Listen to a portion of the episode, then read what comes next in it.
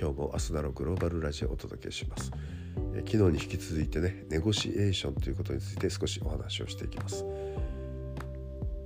えー、まあ、僕はねメーカーサラリーマン三十数年やってるんですけども、まあ、メーカーの場合ね、えーと、材料資材をね外から調達してそれを組み立ててお客さんに売っていくということで、まあ、大きくこの僕たちのビジネスの登場人物がね僕たちそして、メーカーですね。それとお客様。そして、えー、資材を購入する取引先様。この3方がねあの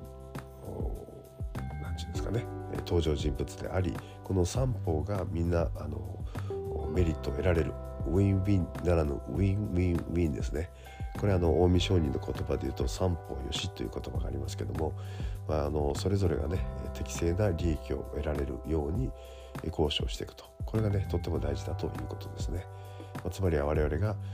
取引先さんから物を買う時に適正な価格で買う、取引先さんも商売ですから、えー、適正な利益を得てね次の投資をしなければなりませんし我々もやっぱりなるべく安く仕入れて、えー、我々のお客さんにね適正な価格で売って我々も利益を得られる。そして、えー、お客様もね、えー、できるだけ安くいいものをね、えー、ということでまあ本当にねこの適正価格という言葉はなかなかそれぞれの立場によってねいろいろ変わってくるので難しいところではありますけども、まあ、だからこそこのネゴシエーションの中でね一体どこら辺に落ち着かせるのかこれとっても大事ですね。まあ、僕自身昔ねあのこの資材を買うプロジェクト全社プロジェクトのね責任者を何度かやったことがありまして、えー、安く買えば買うほどね評価がされるってなもんで、えー、結構ねちょっと無茶なことをしたりしてねえー、とまあまあもちろんその法に触れるようなことじゃないですよ。あの交渉においてね結構、え取引先さんが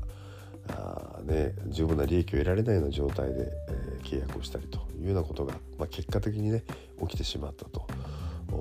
いうことで、まあ、その後ねやっぱりあのだんだんと是正をしていったわけですけどもやっぱりこういう形で、やるとね、え取引先さんもうねあのこれ以上オタクとは付き合えないということでやっぱりあの逃げていったり、まあ、品質が落ちたりね、まあ、いろんな悪影響がありますから、えー、これはやっぱり適正な価格で、ね、いい品質のものを仕入れていく、えー、そしてその結果としてね、えー、我々も適正に利益を得てお客さんにいいものを提出あの差し上げることができると。いうことでこの、えー、近江商人の言葉三方よしとってもねあの大事なことですし、え、このネゴシエーションをやるときにね、え、あの目の前の結果ねできるだけたくさん利益を得るためにできるだけ安く買えばいいというものではないということをね、え、しっかり理解をしてやっていく必要があるなと思っています。まあ、あのこのようにねこれは一例ですけどもやっぱりネゴシエーションにおいては相手の立場、ね、相手の適正なあのメリット利益が得られるような形これをねやっぱり考えていく、ね、独り勝ちは長くは続きませんと、まあ、そういう話でございました。今日はこの辺で失礼いたします。また明日お会いしましょう。See you tomorrow